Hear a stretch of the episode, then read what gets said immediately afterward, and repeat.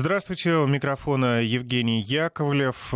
Это программа «Витаминка», программа о здоровье наших э, детей. Э, у нас в студии сегодня детский травматолог-ортопед Ильинской больницы, кандидат медицинских наук э, Михаил Анатольевич Петров. Михаил Анатольевич, приветствую вас. Добрый день. Повод для нашей встречи задала сама жизнь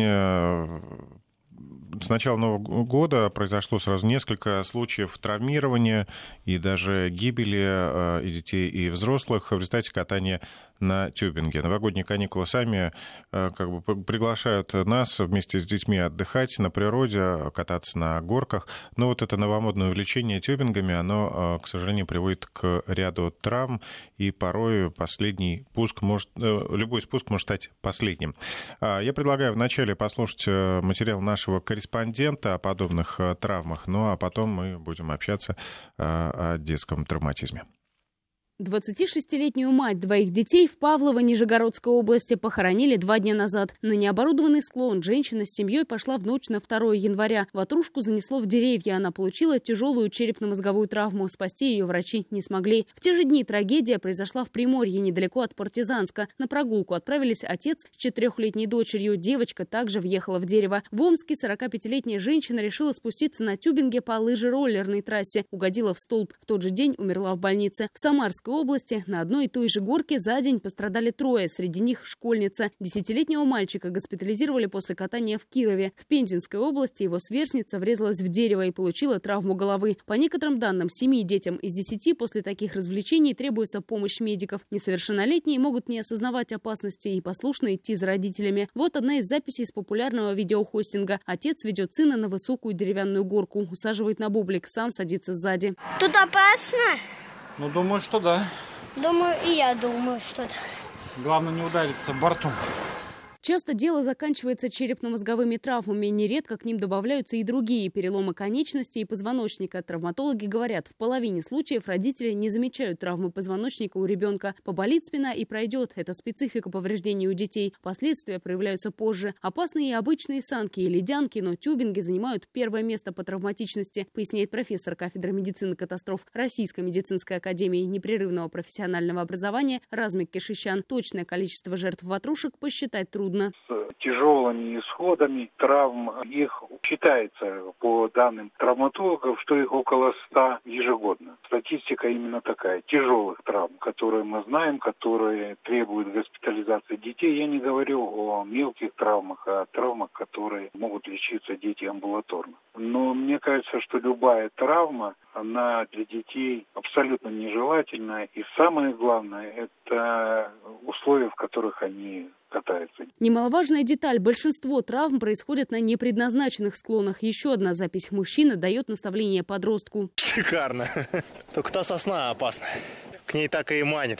Аккуратно, там сосна в конце прям неудачно выросла. Другое видео. Поездка прерывается еще на середине. Тюбинг стаскивает в сторону. Попытка номер два уже. Теперь я от первого лица. Мама!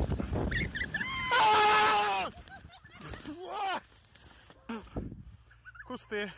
Ватрушка может развивать скорость в несколько десятков километров в час, особенно на плотном снегу. При этом абсолютно неуправляемо. Пассажиров постоянно разворачивает спиной вперед. А даже если удается удержаться в пределах трассы, роковой может стать каждая кочка. Вот еще ролик.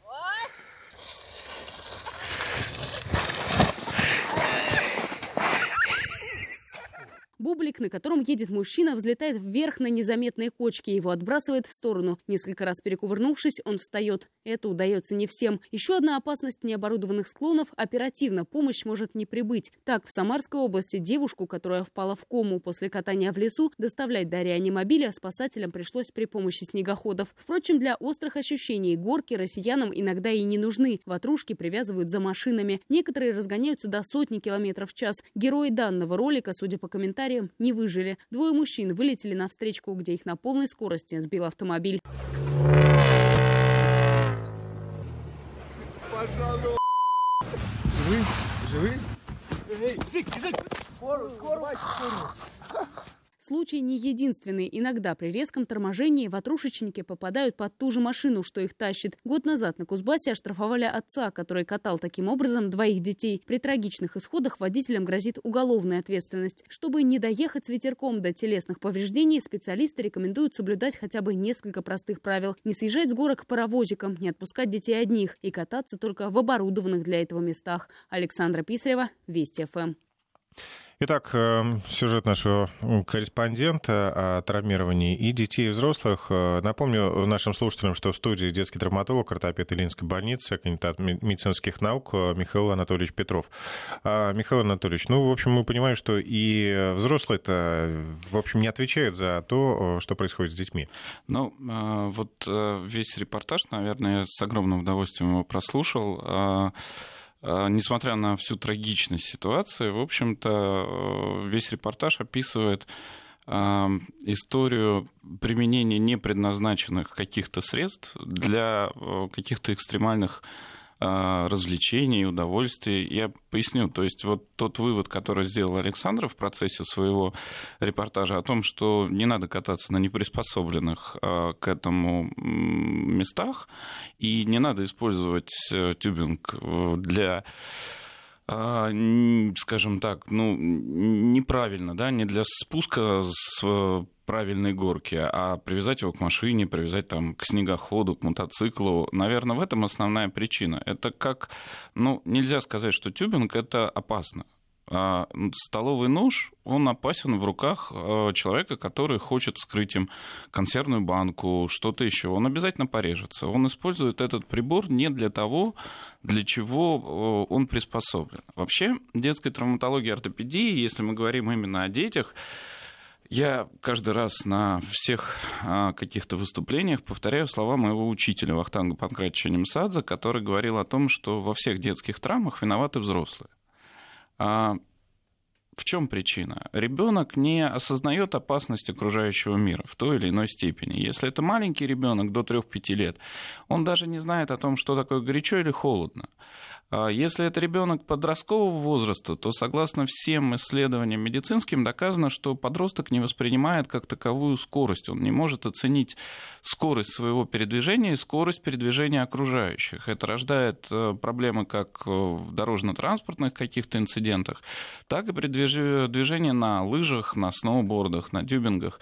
Поэтому, зная эти особенности, а, за ребенка несет ответственность прежде всего тот человек, который находится с ним ближе всего. И чаще всего это либо родители, либо преподаватели, либо воспитатели, но в 90% случаев это родители. И как мы видим по репортажу, ну, в этой ситуации абсолютно 100% всех пострадавших, это результат э, безалаберного, э, безответственного отношения родителей и взрослых людей вокруг детей, которые приводят к тяжелым действительно травмам. Ну вот мы слышали диалог э, папы с ребенком, да, да. да. Мне кажется, тут опасно. Да, папа, опасно, но все равно поехали. Ну, мы все равно поедем, да. А для взрослого человека это, ну, причины этого могут быть разные, но надо понимать, что когда рядом находится ребенок, мы в полной ответственности за него.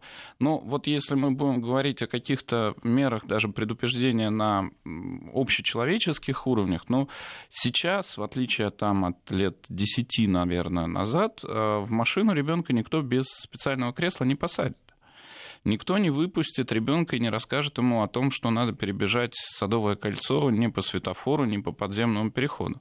С тюбингами, с, со всеми остальными средствами та же история. То есть должна быть некая культура воспринимать э, восприятие этих видов спорта или развлечений, как ни назвать, которая будет приводить к тому, что использование этих приборов будет безопасно.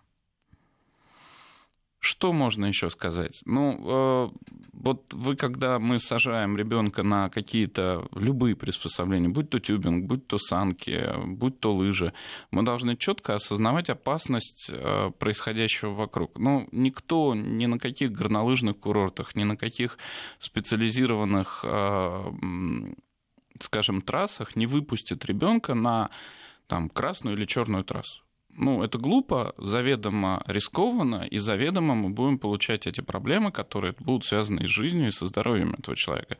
Но тогда почему на так называемую условно черную неподготовленную трассу можно выпустить ребенка на тюбинге, например? Ну, если, например, родитель сопровождает э, при этом ребенка. Неважно. Мы с вами, с вами слышали в диалоге одного из родителей рассказ о том, что только надо осторожнее, там не там выросла сосла, сосна. Ну, сосна выросла там, Задолго просто, до того, как да, они туда пришли. Просто эта трасса, она не приспособлена для того, чтобы на неуправляемом снаряде э, спускаться с большой скоростью с горы. Механизм травмы при э, подобных ситуациях, он типичен для, наверное, по тяжести для дорожно-транспортного происшествия. То есть это высокая энергия, которой ребенок или взрослый человек спускается, резко останавливается, нет никаких ремней безопасности, нет ничего, и человек вылетает с этого прибора, ударяясь о первое попавшееся препятствие той частью тела, которая, э, ну, скажем так, оказалась наиболее вот ближе к этому препятствию. У ребенка это чаще всего будет голова. У взрослого голова или таз, в зависимости от того, как он сидит. И в зависимости от этого мы будем получать тяжелую либо черепно-мозговую, либо скелетную травму.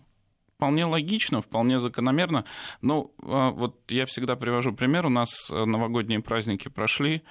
А, вторая по безалаберности, на мой взгляд, история – это использование пиротехники. Но это как положить большую-большую петарду в руку и сказать «зажигай», и держи. Грубо говоря, подложить ее прямо под своего ребенка да, и зажечь. подложить под себя, под ребенка. То есть это вроде бы безопасный сейчас достаточно прибор, но надо же подходить к этому с умом, надо оценить опасность использования. Это как, ну, опять же, возвращаясь к аналогии с ножом, попросить ребенка взять острый нож за лезвие и сжать его сильно. Ну, Или а... помочь. О пиротехнике мы еще сегодня с вами поговорим. Вот что касается тюбингов, я так понимаю, особая опасность именно как раз в том, что они э, за счет вот материалов, из которых изготовлена форма, они вот способны э, достигать вот этой скорости бешеной, на которой... Вот... Э, Особая опасность, наверное, не в том, а, что они достигают бешеной скорости, а в том, что они достигают бешеной скорости в неотведенном ну, для да, этого месте и резко останавливаются.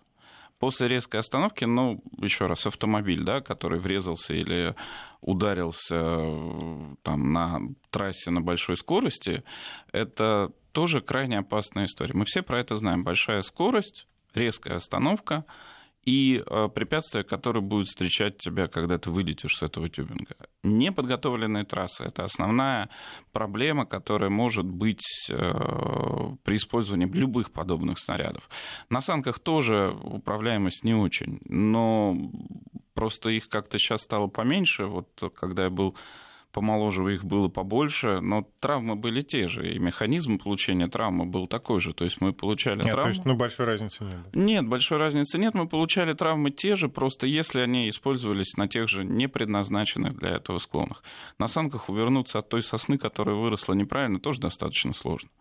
Но просто надо понимать, что если ты спускаешься по какому-то экстремальному склону на неуправляемом снаряде, будут проблемы. Михаил Анатольевич, ну а с другой стороны, если люди куда-нибудь в деревню, откуда там подготовленный склон? То есть там ближайший холм, он и есть, в общем, место для катания. Ну, как обычно, помните? Да, я понимаю. Но, понимаете, это вот из разряда такой взрослой ассоциации, опять же, наверное, времен э, моей молодости. Э, вот, а в магазине нет непаленого алкоголя.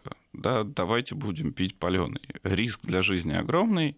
То же самое здесь, только в отношении ребенка. Ну, здесь негде кататься, пойдемте на эту горку. Ну, я не знаю, там, знаете, нам сегодня нечем развлечься, пойдемте спрыгнем без парашюта. Нам будет весело, может быть, кто-то выживет. Аналогия вполне понятна. Да, да, поэтому, ну, наверное, следует в этой ситуации здоровому, разумному, взрослому человеку просто отказаться от этой затеи и попробовать решить проблему развлечения ребенка как-то иначе. Ну, либо уже готовить трассу самому. А, я хочу напомнить слушателям, что у нас есть WhatsApp и Viber, можно задавать вопросы 903-170-63-63 или звоните в прямой эфир 232-1559, код города 495, задавайте вопросы или рассказывайте свои истории, свои примеры из жизни, связанные вот э, с детским травматизмом э, в зимние э, каникулы. А, Михаил Анатольевич, хотел спросить про статистику. Вообще как-то ситуация меняется в лучшую сторону? Ну, Размин Карамович озвучил цифры. Это примерно 100 100 тяжелых травм за год, э, те травмы, которые госпитализируются в городские стационары. А, на самом деле я за многие годы не вижу разницы в статистике не только по зимней какой-то специфической травме. Появляются новые э, приборы, которых можно получить травму. Там лыжи изменяются на сноуборд, а, санки меняются на тюбинге, но статистика примерно одинакова. Нет статистически значимого роста или статистически значимого снижения. Это же связано в очередной раз, вот мы возвращаемся к этой истории, это связано не с прибором, на котором мы получаем травму, это связано с головой э, людей, которые пытаются использовать этот прибор в нестандартных ситуациях. Но это как вот еще раз Дарвиновская премия, да, существует такая. Вот э, если человек очень хочет получить экстрим, он будет пытаться решить эту проблему для себя внутри своей головы с использованием любых средств, будь то тюбинг, будь то санки, будь то сноуборд, будь то лыжи. Статистика, она примерно остается та же самая. Действительно, тюбинг э, более скоростной снаряд за счет более легкого скольжения, использования более крутых склонов, поэтому сами травмы могут быть тяжелее. Но статистически примерно получается одна и та же цифра – потому что не меняется количество желающих, видимо, получить экстремальное удовольствие с опасностью для жизни. Ну, кто-то взрослеет, становится мудрее, а кто-то да, подрастает да, и как конечно, раз вступает в этот э, да, возраст. И вступает в ситуацию, когда не только сам, но и с ребенком. Вообще, если говорить о возрасте, с которого можно кататься на таких вот вещах, как тюбинг ну, или... сложно сказать, или... возраст которого... Мы же, или лыжи... мы же понимаем, что э, если есть оборудованная невысокая там горка с защитными приспособлениями для ребенка там 5-6 лет, наверное, можно на небольшой скорости спуститься и так. То есть, опять же, все зависит от условий, в которых мы э, используем это э, устройство. Вообще в детстве принято, что ребенок может начать заниматься спортом, настоящим спортом, связанным с осознанием своей деятельности, где-то в районе 3-5 лет под э, контролем взрослого человека. Ну, три года это самое раннее, как правило, это общефизические какие-то упражнения, а с 5-6 лет ребенок уже может воспринимать просьбы и команды взрослого человека, который находится рядом. Что касается скоростных видов спорта, ну вот обратите внимание, что наибольших успехов, конечно, добиваются те дети в большом спорте, которые начали заниматься очень рано. Это связано прежде всего с тем, что у ребенка в возрасте ну, там, 5, 6, 7, 8, 10 лет нет страха от скорости. Если у нас с вами уже существует понимание скорость, резкая остановка, травма, то у ребенка такой ситуации нет. Это, с одной стороны, хорошо, потому что позволяет им достигать больших результатов по сравнению со взрослым э, человеком или с подростком. Но, с другой стороны, это более опасно и накладывает на всех взрослых людей, в очередной раз я об этом говорю, на всех взрослых людей, которые окружают такого человека, накладывает значительно большую ответственность. Мы должны внимательнее, четче, многократно отследить ситуацию, спрогнозировать ее для того, чтобы ребенок избежал тяжелых травм. Да и не тяжелых тоже. Кстати, вот хотел спросить, а защитные средства различные, шлемы, там, налокотники, наколенники, они... Э, да, это очень важный компонент, это очень важно, это ну, существует... Но уместно ли вообще, отправляя ребенка на горку, уместно, вот так его экипировать? Уместно, конечно, уместно. Если вы подразумеваете, что ребенок может удариться, то, несомненно, это все уместно. Но а, сейчас вот даже социальная такая реклама отчасти существует. Там, я катаюсь без шлема. Да? Мотоциклист, который сейчас, или велосипедист, который сейчас находится на улице без шлема, на него смотрят странно, по меньшей мере. Да? То есть человек заведомо рискует своей жизнью. То же самое с ребенком. Если мы подразумеваем, что есть опасность э, получения каких-либо травм, конечно, имеет смысл его экипировать. Но вопрос здесь в следующем. А папа, другая крайность, или мама, которые очень-очень заботятся о безопасности своего ребенка, одевают на него шлем, одевают на него там подобие черепахи, налокотники. И обвязывают подушками. Да, и обвязывают подушками и э, спускают с горки там 30 сантиметров высоты. Ну, понятно, что здесь тоже логики не существует. Но если мы говорим о каких-то приближенных к профессиональным видам спорта, то, конечно, в каждом виде спорта существуют определенные виды защиты, связанные с наиболее часто получаемыми травмами.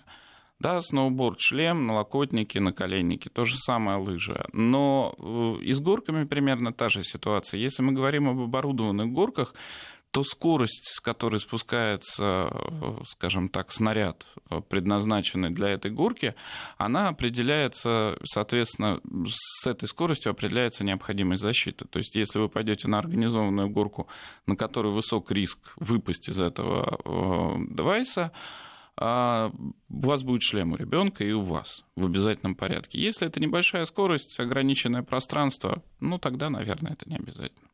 Кстати, я подумал о том, что есть риск еще быть э, и э, сбитым. Если ты даже выплыл из этой ватрушки, то Но это, опять же, не, следующий, да, летящий, летящий да, след человек. Неорганизованная история, когда э, много людей одновременно спускаются по одному и тому же склону, конечно, есть риск быть сбитым и получить травму на этом этапе. Я, на самом деле, вот вспоминая сейчас даже тот ваш вопрос о неорганизованной горке где-то в условиях сельской местности, я вспоминаю свое детство и помню, как мы, я очень просил своих родителей отвезти меня на горку, мы туда пришли, мы помню, что оказались наверху, а после этого меня родители забрали и увели.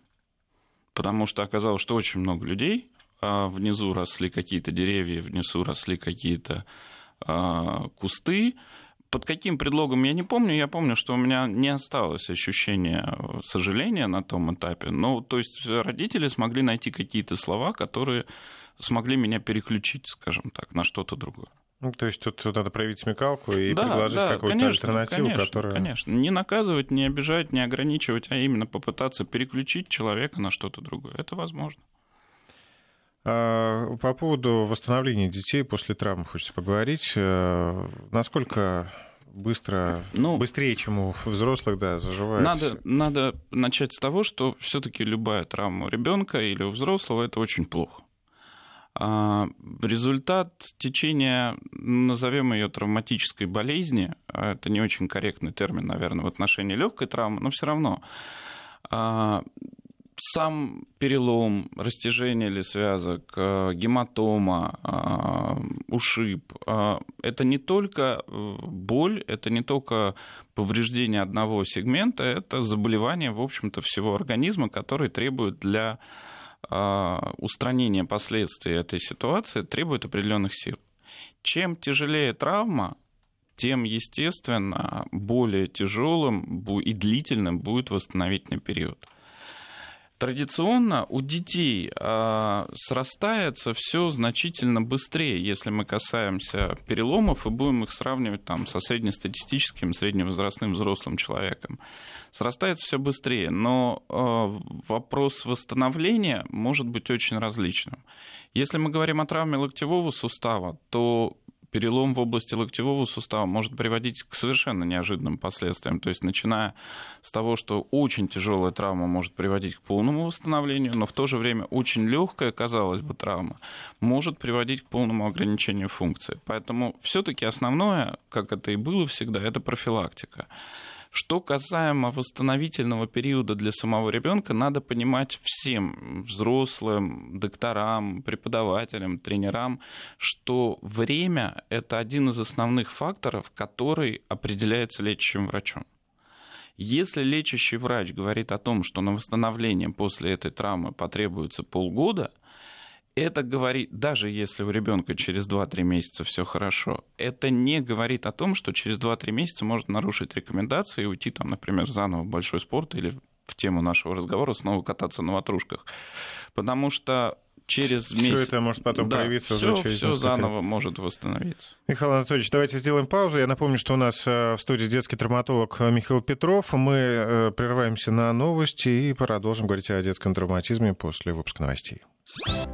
Мы приветствуем тех, кто только что к нам присоединился. Это программа «Витаминка». Мы сегодня говорим о детском травматизме. И в студии у нас а, Михаил Петров, детский травматолог, ортопед Ильинской больницы, кандидат медицинских наук, доцент кафедры детской хирургии Национального исследовательского медицинского университета имени Пирогова. А, Михаил Петрович, мы остановились на травмах, на восстановлении после травм. А, сейчас хочется несколько сообщений зачитать от слушателей. Некоторые сомнительные. Э, здравствуйте. Санки отлично управляются на любых склонах, если лежать на них на животе головой вперед, пишет Александр. Но тут, мне кажется, если это ребенок особенно, тут особенная опасность. Ну, а, вот это возвращаясь к нашему разговору в самом начале, абсолютно, а, наверное, если Александр да, нам пишет, а если Александр имеет большой опыт управления санками в таком положении на любых склонах, я не буду в этом, об этом спорить. Я не сомневаюсь, что Валентина Росси обладает э, способностью управлять любым мотоциклом на скоростях свыше 200 км в час, но это совершенно не говорит, что я или мой ребенок должен ложиться на санки или садиться на мотоцикл на скорости 200 км в час и ехать по городу или спускаться по непредназначенному для этого склону. Понятно, что я и мой ребенок в этой ситуации мы получим травму.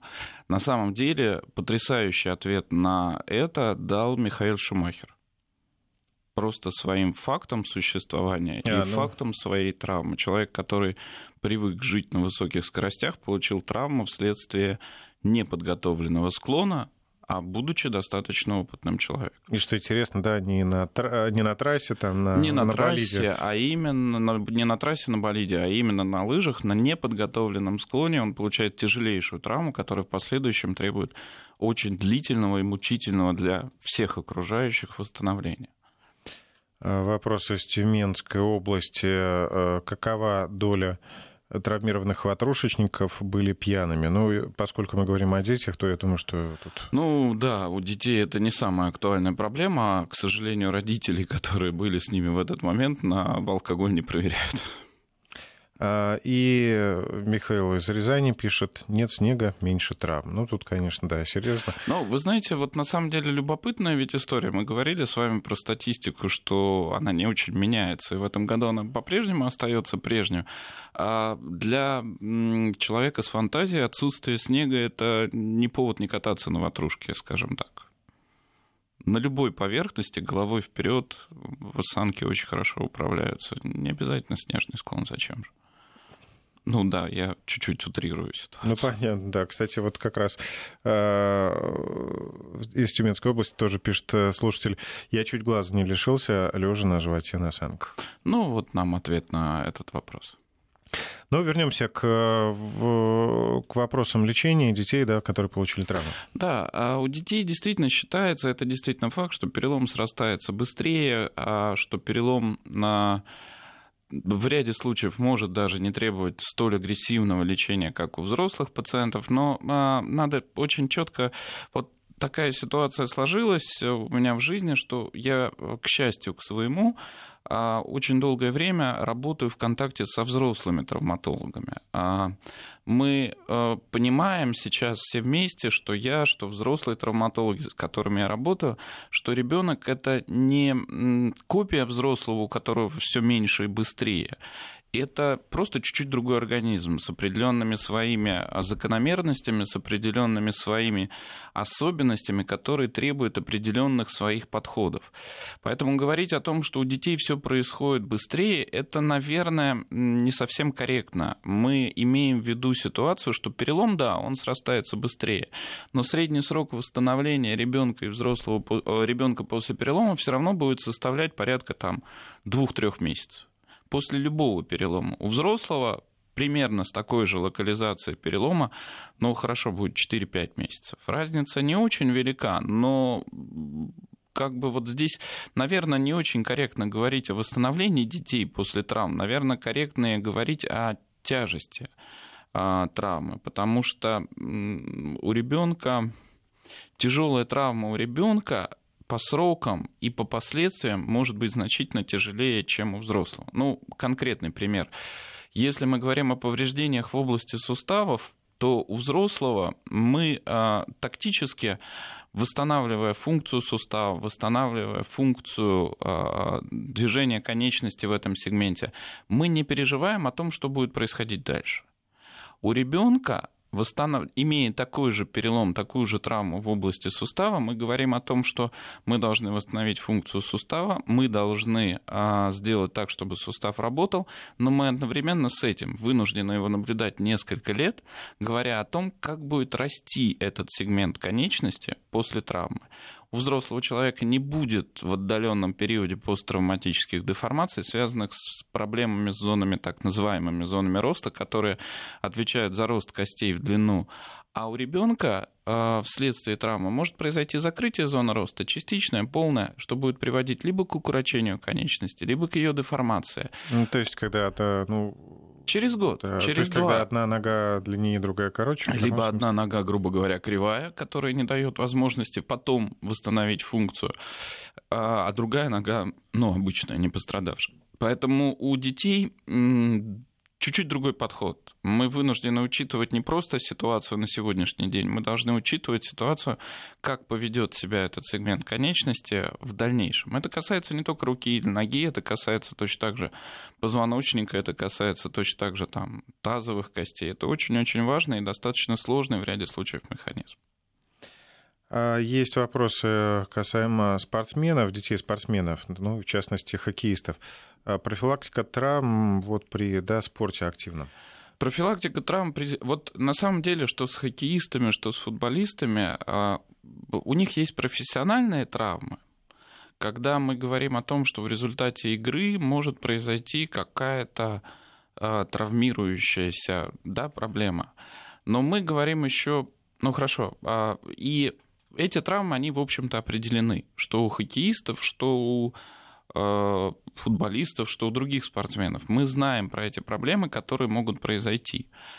Обязательное использование всех средств защиты. Никаких разговоров о том, что я сегодня не одену там щитки, я сегодня не одену налокотники.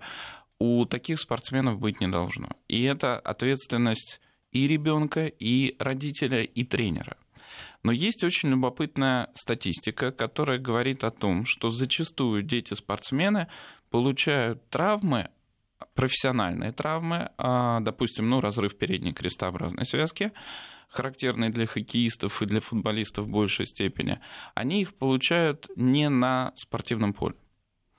Это связано с тем, что он замечательно играет в футбол, он замечательно играет в хоккей, он выходит на придворовую площадку – без защиты, без экипировки в полном объеме, недостаточно размявшись, пытается показать, насколько он замечательно это делает. Перед сверстниками, и, да, да свой И класс. в этот момент он получает травму, характерную для своего вида спорта, но не в рамках э, спортивной площадки. Может происходить то же самое и в каких-то спортивных клубах, секциях, когда не соблюдены те правила, о которых мы говорим, да, то есть нет защиты, нет э, экипировки, нет разминки, но, как правило, э, любой тренер за этим следит очень-очень пристально. И такие ситуации, они встречаются реже по сравнению с э, непроф... получением профессиональной травмы на непрофессиональном поле, назовем это так. То есть пренебрежение в очередной раз средствами защиты, пренебрежение средствами безопасности. Но а, я вам скажу, что на самом деле, если мы говорим уже о профессиональных каких-то спортсменах и профессиональных травмах, а, здесь очень много мифов существует как в сознании людей, так и в сознании а, лечебных учреждений. Но вот возвращаясь к передней крестообразной связке, я просто не могу не сказать о своей боли. А, существует точка зрения в нашей стране, что детям, например, выполнять пластику передней крестообразной связки просто нельзя, потому что вот мы уже говорили об этом, зоны роста, они мешают нам это сделать, и в последующем возникают деформации. При том, что во всем мире а пластика передней крестообразной связки у юных спортсменов это достаточно распространенная процедура. Существуют и книги, и статьи в большом количестве, говорящие о том, что это можно выполнять безопасно, это можно выполнять качественно. И вот ну, у меня вот, наверное, много достаточно спортсменов уже прошло, которые э, восстановились в полном объеме, занимаются спортом и растут без последствий для этой ситуации. Поэтому не надо бояться, но с аккуратно. Нет, такой вопрос, наверное, он покажется забавным. Кто более травматичен, мальчики или девочки? То есть э, понятно, что э, мальчики более ловкие, по но девочки, мне кажется, более аккуратные, осторожные. Нет, по статистике большее количество травм получают вообще, в принципе, по жизни получают э, мальчики. Ну, то есть логично. Да, ну, на самом деле есть такая грустная статистика. Мы все знаем, что мальчиков рождается больше. А доживают? А до периода, скажем так, пубер воспроизведения, да, там 20-30 лет, количество мальчиков и девочек, оно равняется. Но это не только у человека, это очень много видов животных. То есть это природа, да? Да, природа берет свое. А что касается петард и фейерверков, мы обещали, что вернемся к этому вопросу. Как обстоит ситуация в этом году и вообще... Ну, я думаю, как обстоит ситуация в этом году, каждый из наших слушателей, особенно тот, кто живет в крупных городах, он прекрасно знает, открыв окно или выйдя во двор, а, вечернее время после Нового года. Ну вот меня удивило, что в ночь на 12 число уже вроде бы все отгуляли, и не Старый Новый год, а все равно, да, заново началось. Но в любом случае, мне кажется, что с петардами примерно каждый год все одно и то же. А я не противник, не сторонник петард, но вот я недавно из популярного источника, такой, назовем его научно-популярным, прочитал, что в Швеции, кажется, использование петард э, запрещено, возможно, для того, чтобы запустить петарды, надо пройти обучение, как у нас там на вождение автомобиля, и каждый раз получать разрешение официальное на запуск петарды. А, я не говорю о том, что петарды это плохо или хорошо, но э, как с любым инструментом, с петардами должна быть определенная э, доля разумности и безопасности. Начиная от того, что мы покупаем, это должен быть сертифицированный, по меньшей мере, продукт подтвержденным качеством, который не рванет неожиданно там у вас в квартире просто так. И заканчивая тем, что ну вот у меня в подъезде, например, висит инструкция по запуску петард ну, для чайников, наверное, как это сейчас модно называть. Там мне очень понравилась определенная фраза, там она звучит так. Перед тем, как запустить э, петарду, внимательно несколько раз прочитайте инструкцию понятно, что э, много историй, много историй э, в сети о том, как вот мы запускали петарду, она упала, полетела куда-то не туда. Мы запускали петарду, держали в руках, и произошло там то-то. А травмы петардами э, для детей чаще всего это повреждение кисти, когда ребенок держит петарду в руках и там в кулаке, например, ее сжимает, она разрывается, отрывает пальцы, отрывает кисть. А, вторая по частоте травмы – это глаза. Когда части петарды, разлетающиеся в разные стороны, попадают в глаза и зачастую могут приводить даже к слепоте. Это очень тяжелые, неприятные травмы, которые каждый год встречаются в любой больнице а, городской, и не только с детьми, но с детьми это особенно обидно, потому что, еще раз говорю, что скорее всего, и причина всех проблем связана не с ребенком, а со взрослым человеком, который ее не отследил, эту ситуацию. Но я вот своему ребенку петарду не дам. Ну, логично. У меня дочери 8 лет, я считаю, что... Да, я найду способ... Я лучше сам покажу, как это будет здорово. Я, я, я бы нашел способ просто как вот отдельно что-то другое сделать.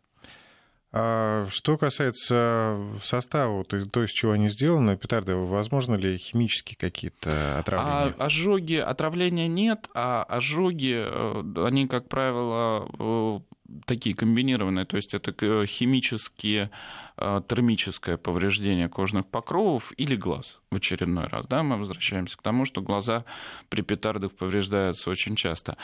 А, это не очень глубокие, как правило, повреждения, то есть не бывает таких, как при открытом пламенем, но а, в любом случае это неприятно. Основная, на самом деле, проблема петарда – это действительно сам взрыв. То есть резкий выброс энергии, который может повредить либо кисть, либо руку. Ну и в очередной раз я просто повторяю об этом постоянно, потому что это э, правда боль окулистов а, каждый год количество травм глаз, глаза за счет петард, оно очень большое. А, касается, касаемо возвращения детей э, в город после каникул, э, снова дорога, снова э, школьное здание, э, снова там лестница. Давайте об этом поговорим. А, ну, все очень просто. Вообще в травматологии детского возраста существуют пиковые э, вспышки травматизма, назовем их так. Это наибольшие. Это май, август, сентябрь, то есть это период, когда закончилась школа, начинаются каникулы появляется что-то новое в жизни ребенка. А август-сентябрь это период, когда школа еще не началась, а уже а, дети вернулись в город, и они, опять же, свободны, предоставлены себе. И в меньшей степени пик попадает на большие каникулы после зимних а, праздников, но в меньшей степени, потому что, видимо, и период самих каникул несколько короче. И погода не очень предрасполагает каким-то быстрым активным передвижением. И ну, это, это часто, это постоянная история, когда ребенок предоставлен сам себе в какой-то степени, а за ним нет э, контроля, он уходит там гулять с друзьями там на неконтролируемой, опять же, ситуации, на неконтролируемой ситу... Э, территории. Дорожно-транспортные происшествия самое неприятное, что может произойти, на мой взгляд, с ребенком. А, падение с высоты, да, это второе по частоте и по тяжести травмы. Все очень просто. Вот э, в очередной раз, возвращаясь к родителям, возвращаясь к окружающим детей э, людям, понимаете, ребенок, особенно в возрасте 4-6-7 лет, он не знает, как себя вести в этом мире, а он знает, что надо повторять движения взрослых. Когда мы переходим дорогу в неположенном месте, ребенок, идущий за нами, он понимает, что так делать можно когда мы э, своим примером спрыгиваем, там, перепрыгиваем через забор, вот у меня рядом с домом есть забор, через который часто перелазят взрослые, а, когда мы видим, что э, взрослый, ребенок видит, что взрослый перелазит через такой забор, он считает, что так делать можно. Когда вы делаете что-то опасное, что-то неправильное, подумайте, какой пример вы подаете своим и чужим детям это действительно большая проблема. Мы своими действиями, любыми, подаем пример ребенку, как он будет себя вести дальше.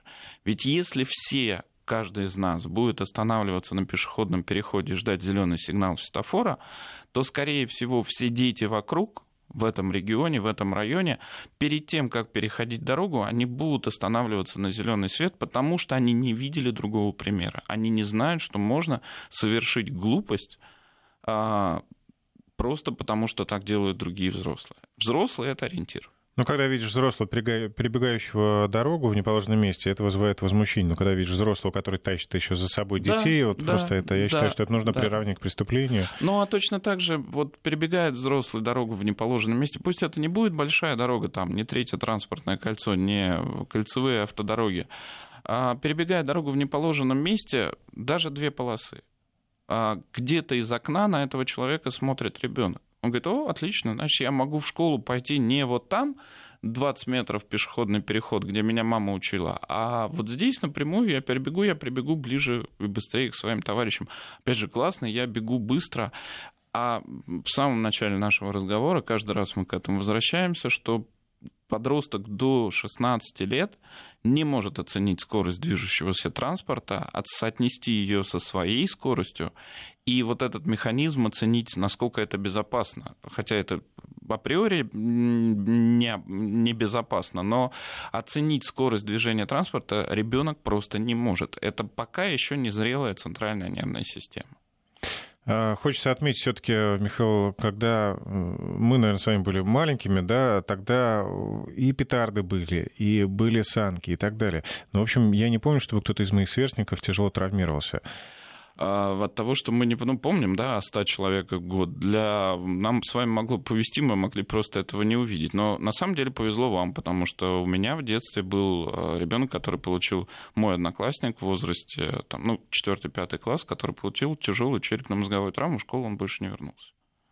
Это э, как, он остался как, жив. Как, как произошло? Мой одноклассник, они спускались на... Тогда не было вот то, о чем мы говорили, подготовленных горок не было тюбингов, по-моему, были какие-то дощечки, были санки, а, а он получил травму, типичный механизм, резко спускался, въехал в дерево.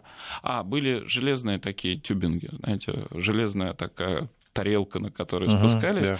Вот он на такой горке получил тяжелую травму, он ударился головой, насколько понятно было тогда, в стоящее дерево. А, тяжелая черепно-мозговая травма э, с отставанием в развитии, с отставанием а, всех моторных и умственных функций, которые привели к тому, что ребенок в обычную жизнь не смог вернуться. Слушай, тяжелый и очень показательный. А, ну и последний вопрос, наверное, у нас есть э, две минуты, касаемо поведения детей в школах на переменах. Случается ли там травма? Потому что да дети носятся, играют в салки. Ну, случаются, конечно. Сложно обвинить. Вообще обвинить э, ну, в том, что ребенок получает травмы э, где-то в школе, на улице, ну, всегда дети будут получать травмы в той или иной степени. А вопрос всегда стоит в тяжести этой травмы. Если ребенок бежал, упал, э, получил там условно перелом а, луча в типичном, ну, лучевой кости в типичном месте без смещения, ну, в этом мало можно, наверное, объективно кого-то обвинить. Дети бегали, прыгали, они будут падать. Другой вопрос, если ребенок в школе выпрыгнул с третьего этажа, вот здесь, да, здесь проблема, связанная с организацией этой школы, а, почему так было возможно выполнить. Но дети всегда падают, дети всегда будут получать травмы. В наших силах минимизировать э, тяжесть травмы, в наших силах минимизировать частоту травм. То есть своим примером, условиями обитания, вот то, что называется как это э, свободная, удобная среда, да, сейчас в Москве доступная среда, доступная да. среда идет. Вот у нас должна быть безопасная среда для детей, наверное, в этом цель. А, ну, я хочу сказать, нельзя просто запрещать ребенку, объясняйте всегда, почему именно то или другое действие не надо совершать, потому что оно может привести к таким или таким травмам. Спасибо. Я напомню, что у нас сегодня в студии Михаил Анатольевич Петров, детский травматолог, ортопед Илинской больницы, кандидат медицинских наук, доцент кафедры детской хирургии Национального исследовательского медицинского университета имени Пирогова. А, пусть ваши дети будут здоровы. Обязательно. Спасибо.